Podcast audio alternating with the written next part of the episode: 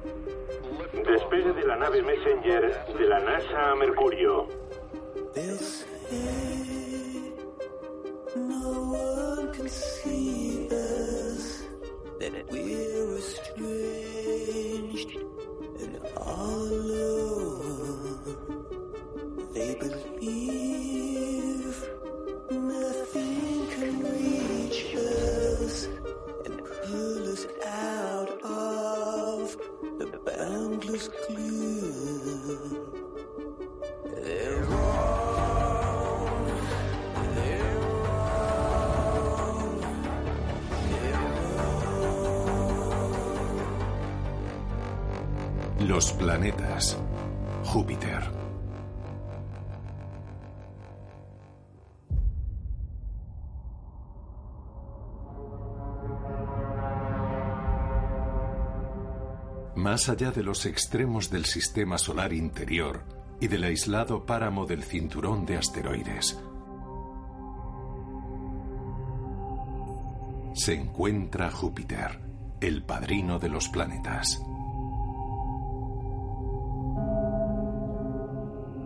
Su serena apariencia marmórea oculta un planeta con gran agitación, en el que se levantan violentas tormentas a través de nubes con un grosor de miles de kilómetros. Júpiter es un planeta tan hermoso como enérgico.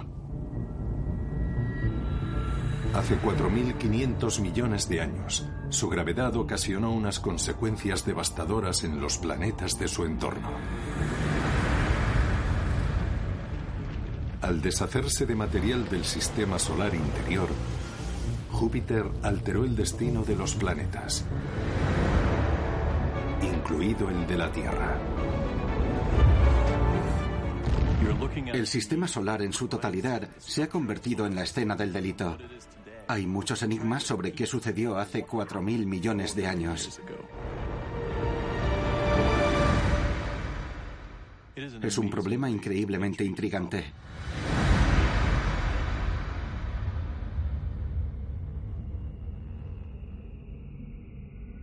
Júpiter es un mundo con un oscuro pasado.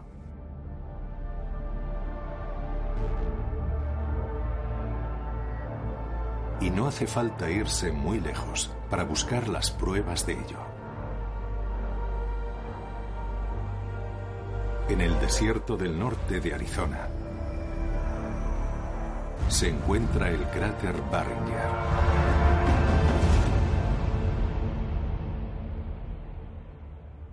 Se formó hace 50.000 años, cuando un asteroide de 40 metros de diámetro impactó contra la Tierra a 43.000 kilómetros por hora.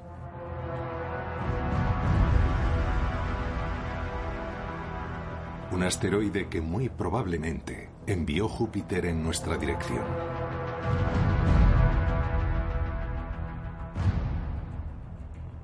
¿Cómo es posible que Júpiter pueda afectar de esta manera a la Tierra desde tan lejos? ¿Y cómo desarrolló tal capacidad? Solo podremos dar respuesta a estas preguntas observando a Júpiter de cerca.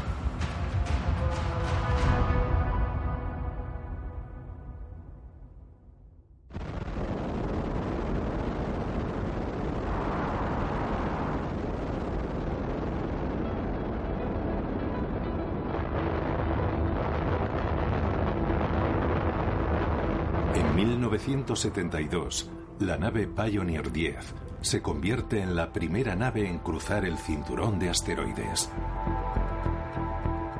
Antes de la Pioneer, no sabíamos si una nave podría sobrevivir a todos los peligros de un trayecto así. Lo que pudimos ver de Júpiter en las imágenes que nos envió nos dejó sin palabras. Contar con información detallada sobre las dinámicas de su atmósfera era algo nuevo y diferente para nosotros. Ahora el mundo quiere saber qué hemos aprendido. La nave Pioneer observa Júpiter durante cuatro días en los que hace un vuelo de reconocimiento. De esa manera quedó demostrado que las misiones al sistema solar exterior son viables.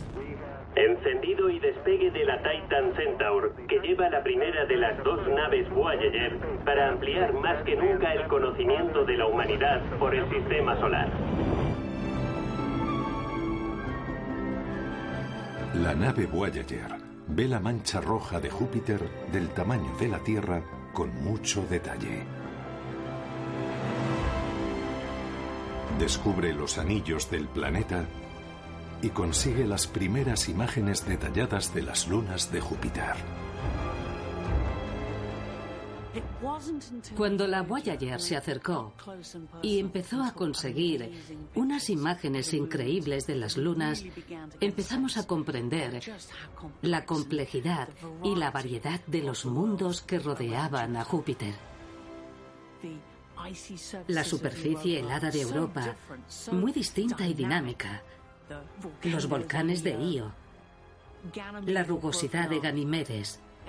Y Calisto era una enorme superficie congelada cubierta de cráteres de impacto. Ahora sabemos que este gigantesco planeta tiene más de 79 lunas. Júpiter es un planeta tan grande que su inmensa gravedad ha compuesto un sistema solar en miniatura.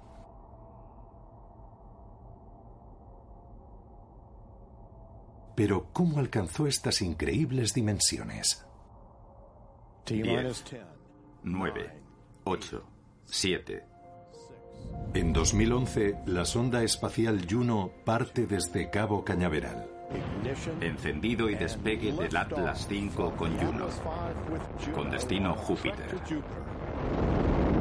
Su misión, desentrañar los secretos de la formación de Júpiter.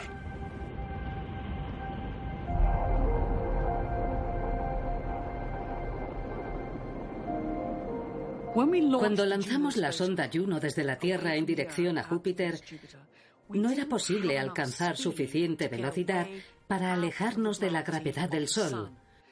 Así que tuvimos que rodear la Tierra, conseguir impulso y entonces sí, volar hacia Júpiter.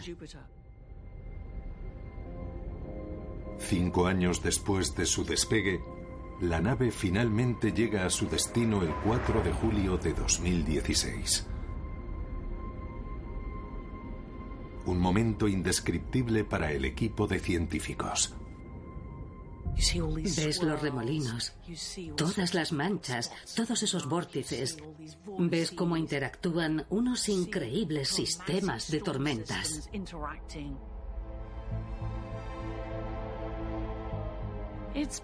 Esa camarita ha estado sacando unas imágenes que te dejan sin palabras.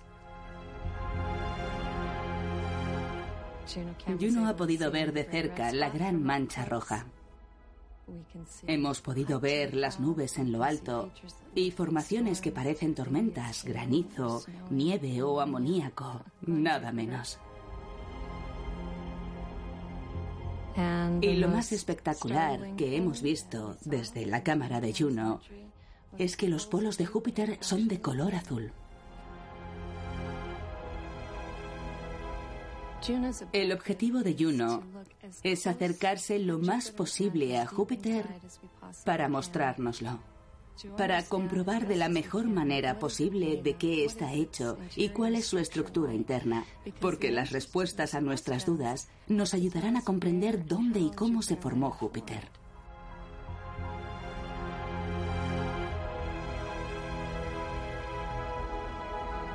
El análisis de los campos magnéticos y gravitatorios del planeta permite a Juno adentrarse en las entrañas de Júpiter. Lo que descubrimos es que en el interior hay una gran cantidad de masa, que la masa es el núcleo del planeta y que en las primeras etapas de formación del sistema solar, alrededor de la masa, se acumuló el hidrógeno. Al descubrir el núcleo del planeta, Juno nos ayuda a reconstruir los primeros momentos de Júpiter. Un relato que se remonta a los primeros días de la historia del sistema solar.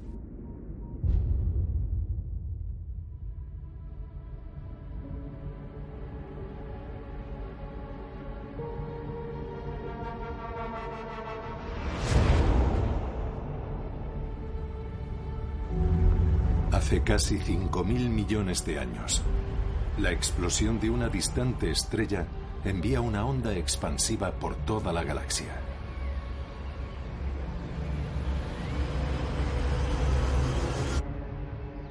Aquella onda haría desaparecer la nube de gas y polvo que se convertiría en nuestro sistema solar. Y el Sol empieza a formarse.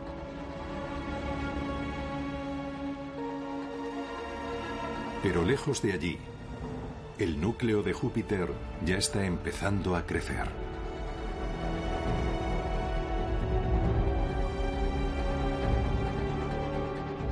Tras 15 millones de años, se enciende el horno nuclear del Sol.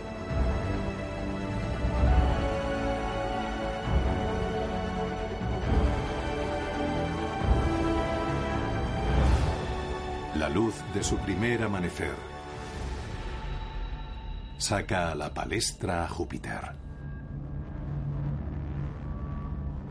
Mientras que los mundos terrestres eran poco más que escombros, Júpiter está plenamente formado, lo que le permite ir con ventaja.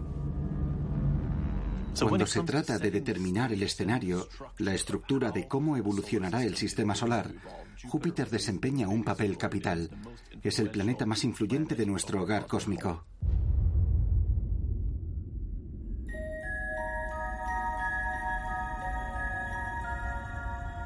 A lo largo de los próximos 100 millones de años, se forman en la ubicación conocida los cuatro planetas rocosos del sistema solar interior. Mercurio, Venus, la Tierra y a continuación Marte. Y si bien este orden ya nos resulta familiar, podría no haber sido así.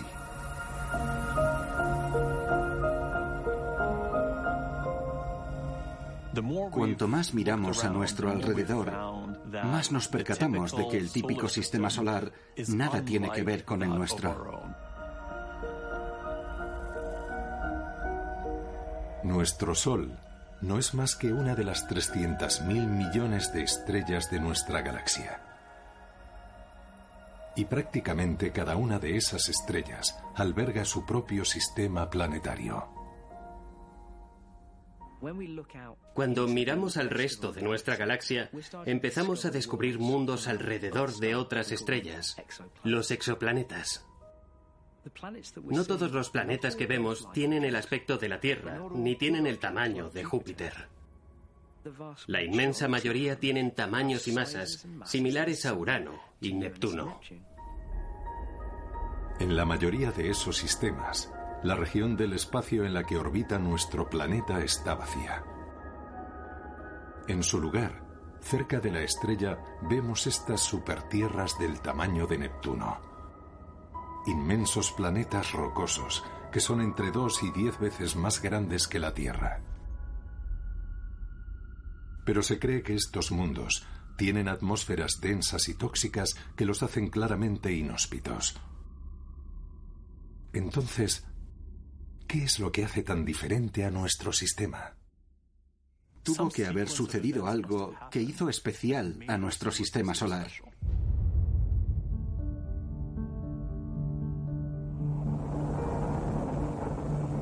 Conforme hemos ido explorando los planetas, hemos descubierto extrañas anomalías que apuntan a un evento catastrófico que conformó nuestro sistema solar. Nuestra misión a Venus descubrió que otrora había tenido mucha más agua de la que se podría presuponer a un planeta tan cercano al Sol. Tanta como la Tierra en la actualidad. La nave espacial que hemos enviado a Marte tocó Tierra en un mundo que, curiosamente, es la mitad de grande que sus planetas hermanos, es decir, la Tierra y Venus. Pero precisamente en la región del espacio situada más cerca de Júpiter es donde nuestras sondas han descubierto los indicios más sorprendentes. El cinturón de asteroides atesora una gran cantidad de información acerca del dinámico y espectacular desarrollo del sistema solar.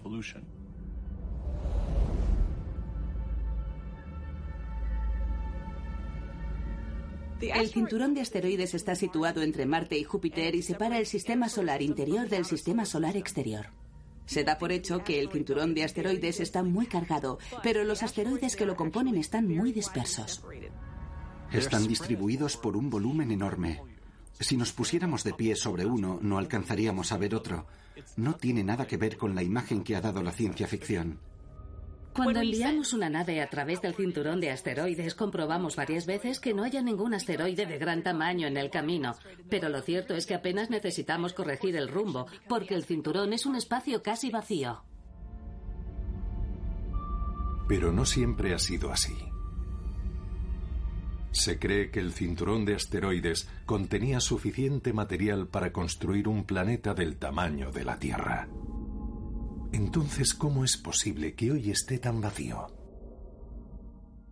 5, 4, 3, 2, encendido del motor principal, 1, 0 y despegue del cohete Delta 2 Condor, usando propulsión iónica para llegar al detonante de nuestro sistema solar.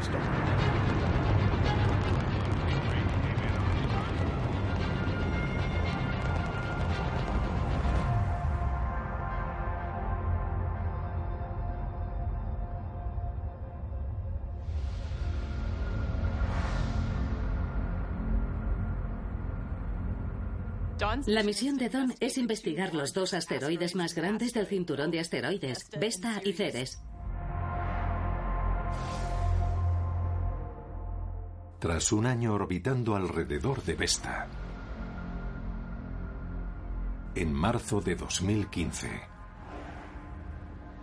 la nave Don realiza su aproximación final a Ceres, una masa que ocupa la tercera parte de todo el cinturón. Fue apasionante porque un objeto que hasta entonces nos había parecido granuloso y enigmático estaba de repente ante nosotros, listo para que lo explorásemos.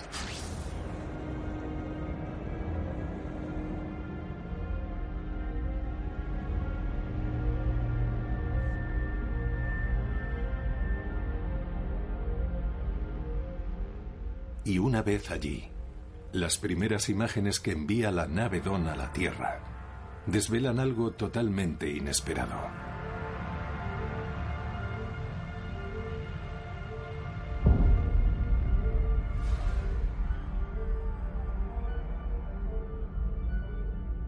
Cuando pudimos ver Ceres, constatamos que había unas manchas increíblemente brillantes por toda la superficie.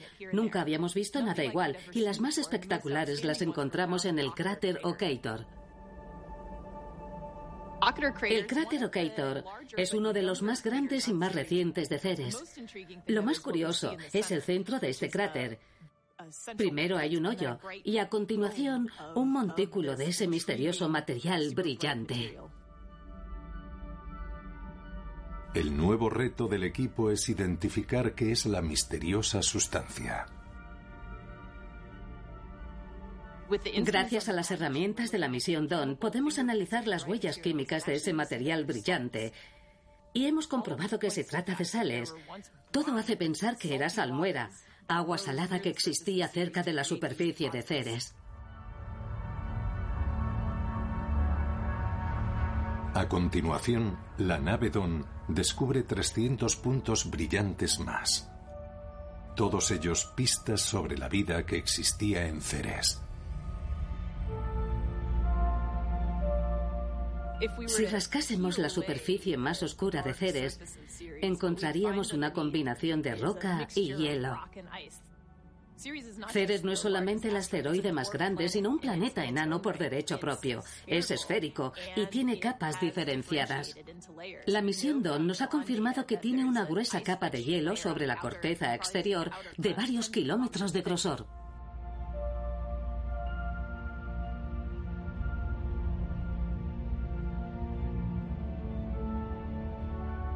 En la actualidad, Ceres está congelada, pero al principio de su creación contenía elementos radiactivos en su interior cuyo calor derretiría el agua que hoy es hielo. Por eso creemos que en su momento había un océano global en Ceres.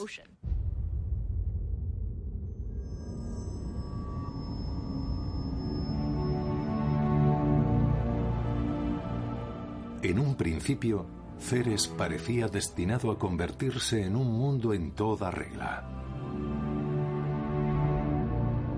El agua que ahora aparece congelada en su interior estaba en estado líquido.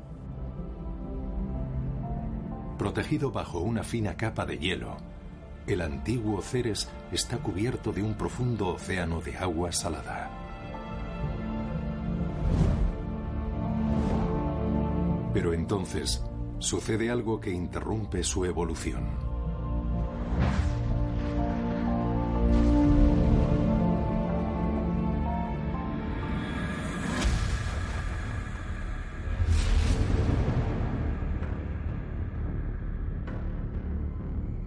Cuando el joven planeta Júpiter gira alrededor del Sol, despeja un camino a través de la nube de gas que envuelve al sistema solar primigenio. Pero ese proceso provoca que suceda algo alarmante.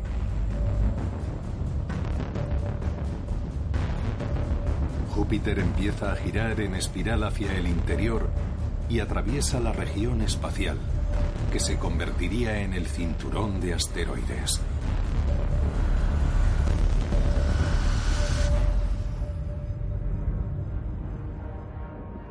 Cuando el joven planeta Júpiter se desplaza a través del cinturón de asteroides, todo se descontrola y se producen alteraciones gravitacionales.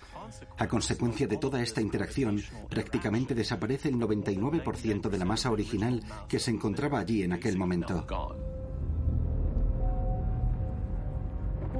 El cinturón de asteroides se ha visto afectado a lo largo del tiempo por el movimiento de los planetas de mayor tamaño y como consecuencia de ello ha salido disparado material desde dicho cinturón hacia el sistema solar exterior. Los núcleos protoplanetarios como Ceres no llegaron a convertirse en verdaderos planetas porque no había suficiente material en las órbitas cercanas. Cuando Júpiter atravesó el cinturón de asteroides, dejó a Ceres sin material con el que crecer.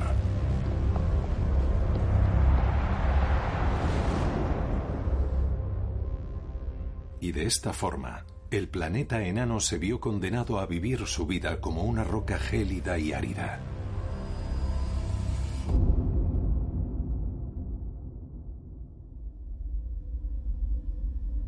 Pero Ceres no ha sido el único mundo en nuestro sistema solar que ha visto interrumpido su desarrollo. Marte viviría un destino similar a manos de Júpiter.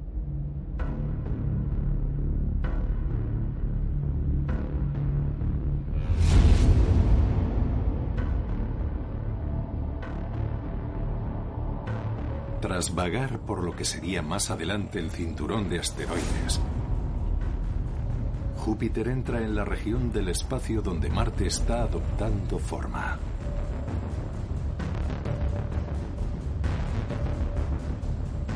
Continúa su viaje en dirección hacia el Sol.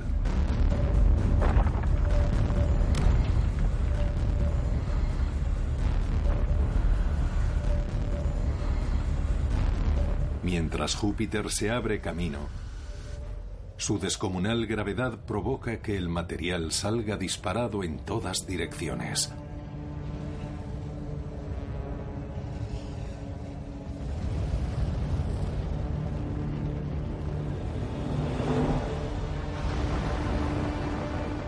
Parte de ese material se precipita hacia el Sol.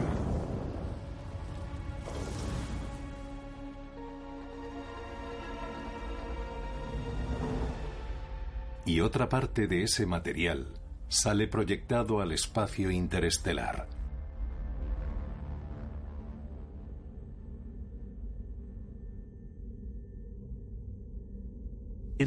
Debido a la acción de la potencia gravitatoria de Júpiter, Marte nunca logró alcanzar un tamaño superior al 10% del de la Tierra. Por eso Marte es un planeta tan pequeño.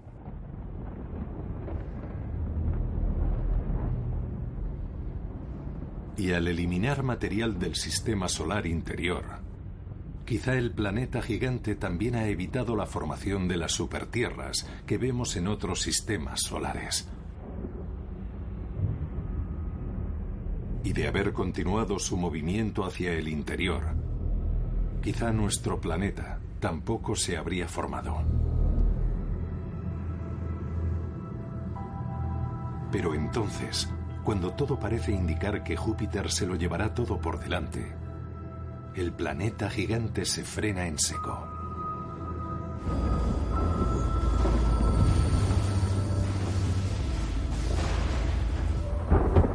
Porque entre las sombras del sistema solar externo se está formando otro planeta.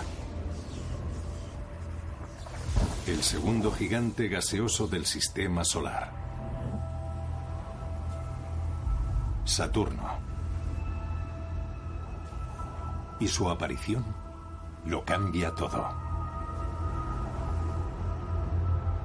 Cuando Júpiter se desplaza hacia el interior, Saturno hace lo propio y se ve atrapado en la órbita de Júpiter. Cuando esto sucede, ambos planetas conforman lo que se conoce como una resonancia orbital, que es cuando los planetas empiezan a interactuar gravitatoriamente de manera muy coherente. Y ahora, integrando esa unidad, ambos cambian su rumbo y deshacen el camino andado.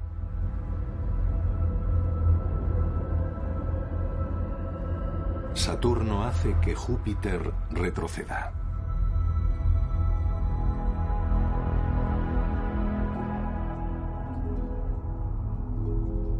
Y deja a su paso suficiente material a partir del cual se podrían formar los planetas interiores.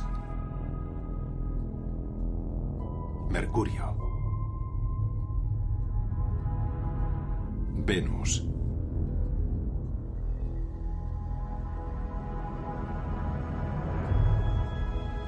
Y nuestro hogar. La Tierra se encuentra en las coordenadas idóneas para que el entorno dé pie al desarrollo de la vida. Y si Júpiter se hubiera movido un poco más, quién sabe. Quizá nunca se habría desarrollado la vida en este sistema solar tal cual lo conocemos. Y conforme su viaje por el sistema solar va tocando a su fin, Júpiter contribuye a otorgar a nuestro mundo su ingrediente más preciado.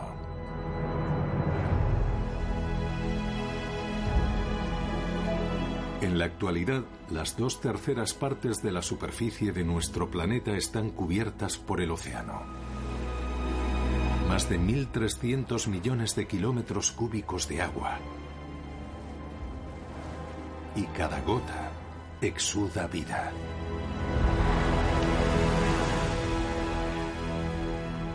Una de las grandes preguntas sobre la evolución de nuestro sistema solar es ¿cómo apareció el agua en este planeta? Creemos que los planetas interiores no se formaron naturalmente con mucha agua. El agua está principalmente en el sistema solar exterior. Pero si terminas con Júpiter y Saturno moviéndose hacia afuera, eso puede filtrar más agua al sistema solar interior.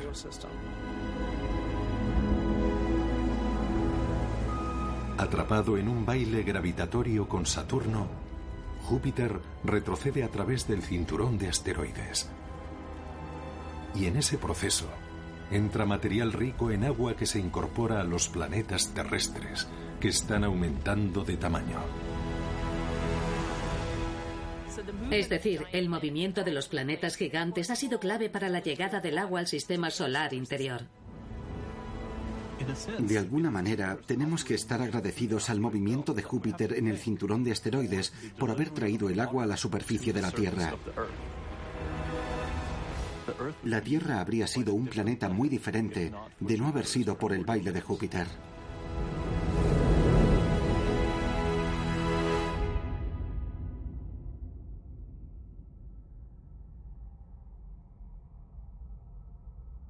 En la actualidad, Júpiter se ha asentado en una órbita estable. lejos del extremo del cinturón de asteroides. Atrás quedan sus días vagando por el sistema solar.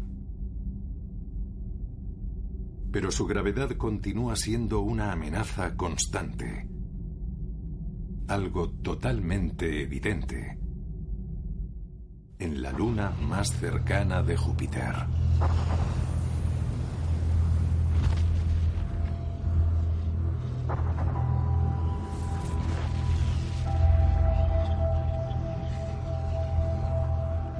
Io es el mundo más volcánico del sistema solar.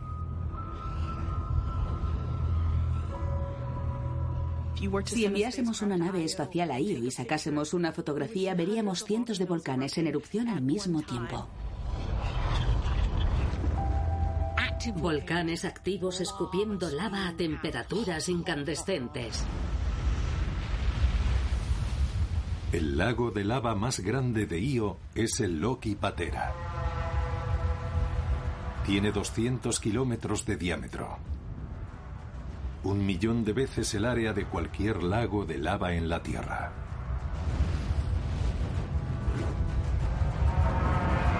Su superficie recibe los azotes de ráfagas de roca fundida.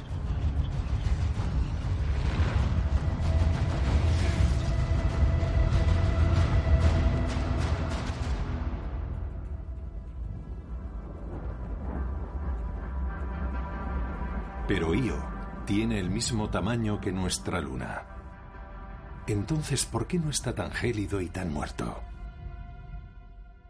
Júpiter es un planeta descomunal.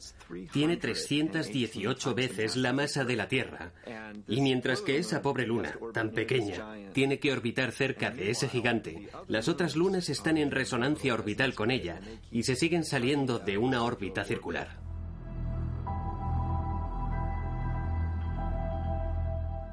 Cuando hay resonancia, significa que siempre se producen cruces en el mismo punto del espacio. Es decir, que hay una atracción continua de todas estas lunas.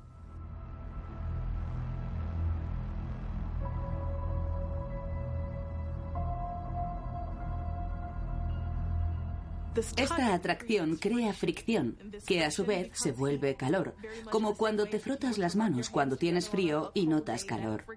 Es lo que se conoce como calentamiento de marea.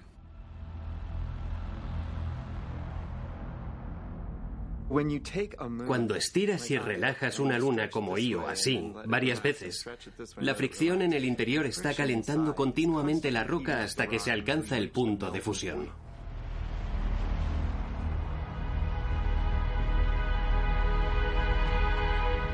Este proceso hace que la temperatura interior de Io supere los 1200 grados, lo que desencadena la formación de sus lagos de lava y sus descomunales columnas de lava.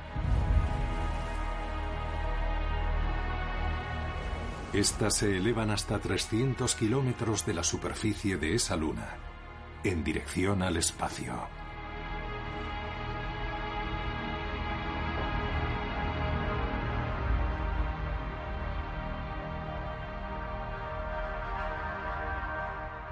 Debido a las grandes dimensiones de Júpiter, el campo gravitatorio que explica el vulcanismo de Io se extiende más allá de sus lunas. Y llega incluso hasta la Tierra.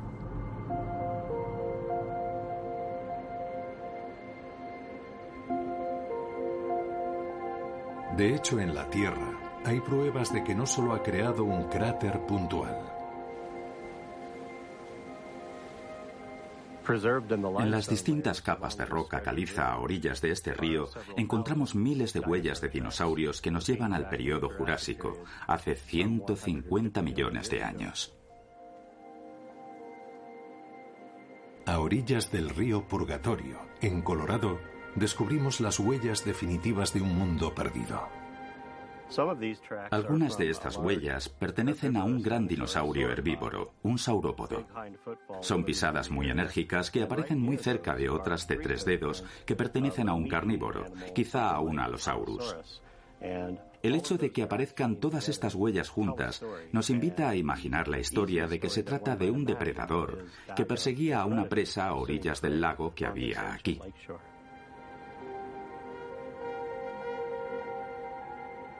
Pero hoy ya no hay ni rastro de los dinosaurios. El curso de la evolución cambió radicalmente y es probable que Júpiter fuera responsable de ello.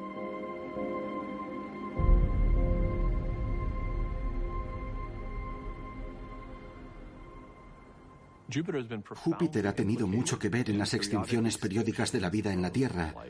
Y de hecho es muy probable que el asteroide que eliminó a los dinosaurios hace casi 70 millones de años procediera del cinturón de asteroides por influencia gravitatoria de Júpiter.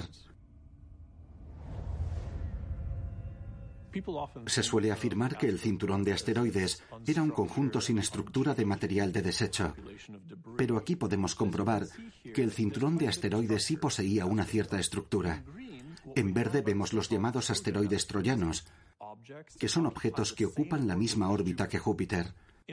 En rojo, los asteroides de Hilda, que adoptan una forma triangular por su resonancia con Júpiter. El cinturón de asteroides en su conjunto baila al son que marca Júpiter. Pero este delicado equilibrio puede cambiar en cualquier momento. Júpiter ejerce un control férreo a largo plazo sobre las órbitas de asteroides, así que si un asteroide se sale de su rumbo perfectamente definido, Júpiter directamente lo echará del cinturón de asteroides y potencialmente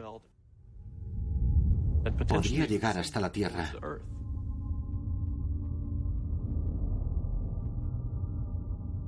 Hace 100 millones de años, un asteroide de 10 kilómetros de diámetro es expulsado del cinturón de asteroides. Júpiter lo expulsa de su órbita y adopta un rumbo que lo llevará a colisionar con la Tierra.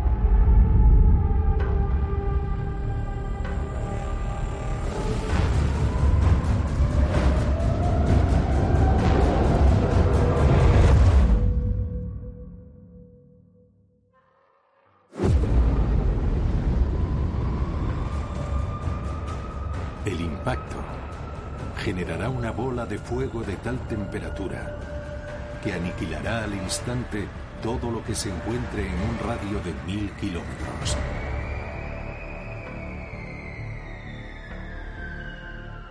El impacto lanzará a la atmósfera 300.000 millones de toneladas de sulfuro.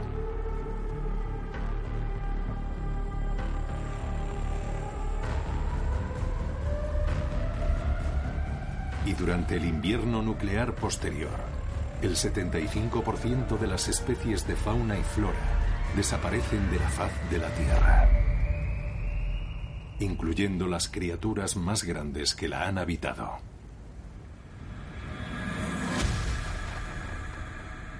La extinción de los dinosaurios provocada por Júpiter allanó el camino para que nosotros heredáramos la Tierra. Y a pesar de que puntualmente sigue enviando asteroides en nuestra dirección, Júpiter también nos protege.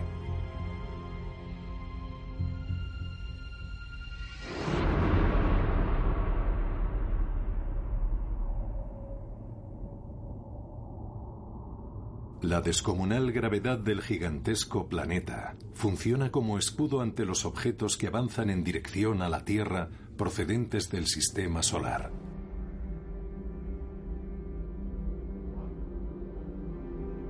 Hace 100 millones de años, un bloque de rocas y hielo de 4 kilómetros de diámetro avanza hacia el sistema solar interior. Pero Júpiter se interpone en su camino. 5, 4, 3, 2, 1. Entendido el despegue del Atlantis y de la Galileo en dirección a Júpiter. 70 años más tarde se inicia una misión que sería testigo de la eficacia de Júpiter como escudo.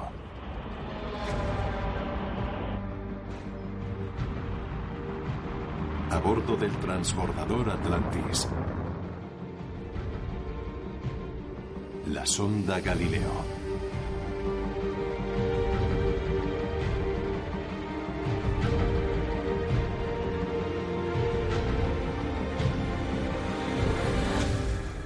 Tres años después del lanzamiento de la sonda Galileo, el cometa Shoemaker-Levy 9 se ve interceptado por la gravedad de Júpiter. Y ahora, atrapado en el letal abrazo del gigantesco planeta, las fuerzas de marea empiezan a descomponer el cometa. Su viaje por el sistema solar interior ha llegado a su fin. Lo que sucede a continuación brinda una oportunidad única a los científicos de la Galileo. Lo observaron atentamente y constataron dos cuestiones. Por un lado, que había pasado muy cerca de Júpiter y que probablemente se había desviado por la acción de las mareas de Júpiter, y por otro, que chocaría contra Júpiter dos años después. Descubrir que el cometa iba a chocar contra Júpiter fue toda una sorpresa. Fue algo apasionante.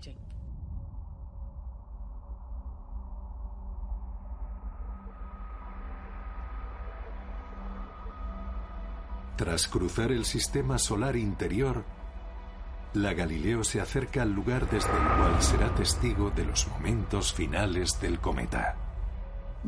Sabíamos que la Galileo podría presenciar aquel momento. Sabíamos que los impactos tendrían lugar en la cara oscura y que la Galileo podría verlos. El 16 de julio, la sonda Galileo observa cómo los primeros fragmentos del cometa entran en el hemisferio sur de Júpiter.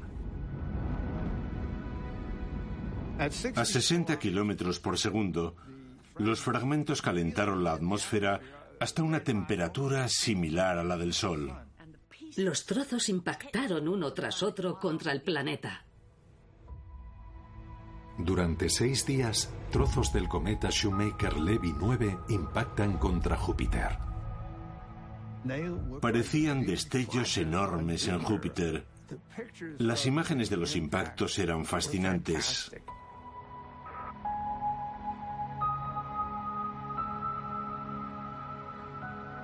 Estos diminutos puntos de luz capturados desde una distancia de 240 millones de kilómetros son la única vez que se ha presenciado el choque de un cometa.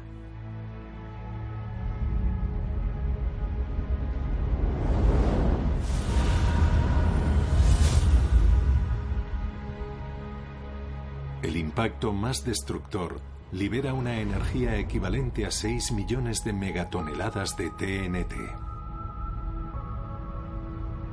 A su paso deja una gigantesca nube oscura de 12.000 kilómetros de diámetro. Gracias a que Júpiter captura objetos en su órbita y los incinera, este planeta nos protege de cuerpos extraños que de lo contrario chocarían contra la Tierra.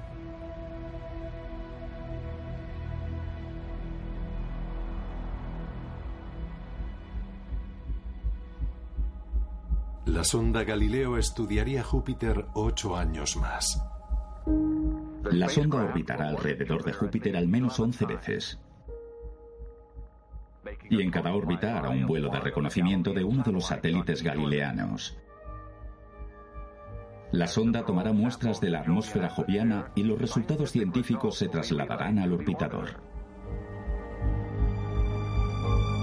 La sonda Galileo registra vientos de 650 kilómetros por hora en las nubes de Júpiter y mide rayos el doble de intensos que los de la Tierra.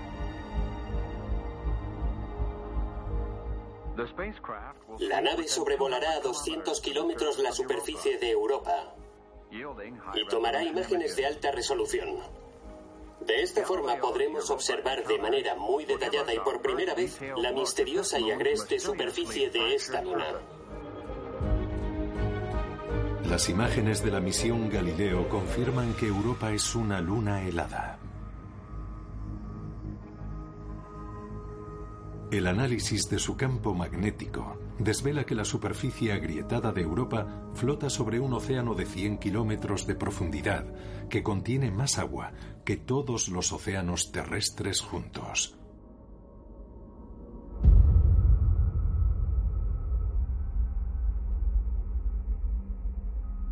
Y entonces, el 21 de septiembre de 2003, la sonda Galileo afronta el mismo destino que el cometa que había salido a su encuentro.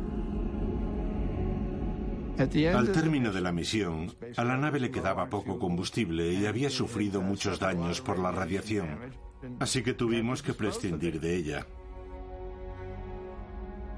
Y la mejor manera de hacerlo es enviarlo al planeta para que arda.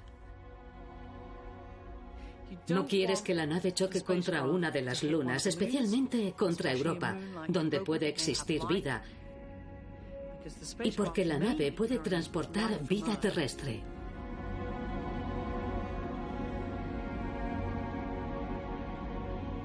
La despedida es un momento triste. Pero creo que hay que echar la vista atrás y pensar que la nave tuvo una vida maravillosa. Y creo que es lo que pensamos todos.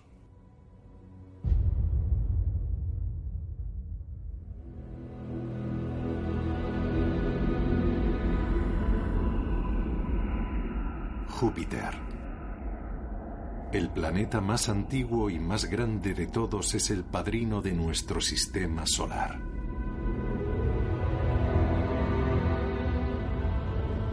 De joven se lo llevaba todo por delante.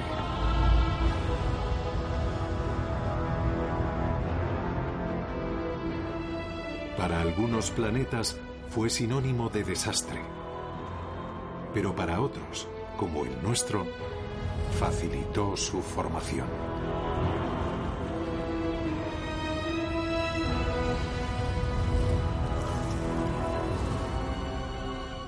En la edad adulta creó las condiciones que nos permitieron evolucionar, por lo que estamos muy en deuda con Júpiter. Pero como experimentaron los dinosaurios, es una deuda que se podría cobrar en cualquier momento. La evolución del sistema solar todavía no ha concluido y las órbitas de los planetas no se mantendrán estables.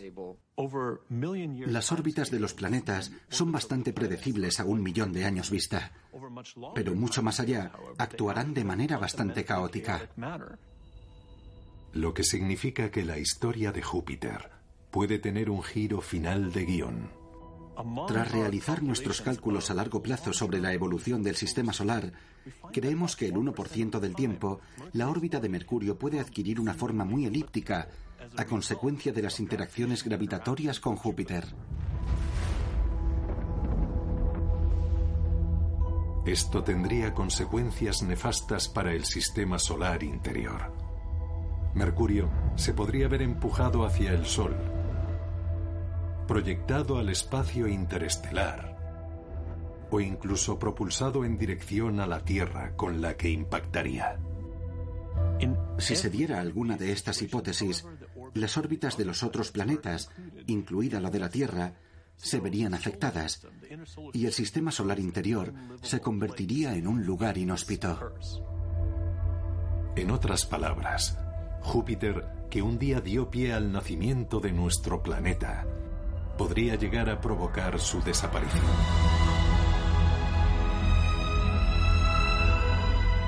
Pero no todos son malas noticias. No hay que preocuparse de los choques entre planetas. Antes de eso, la Tierra será engullida por el Sol cuando se convierta en una estrella gigante roja, e incluso antes, los océanos se extinguirán.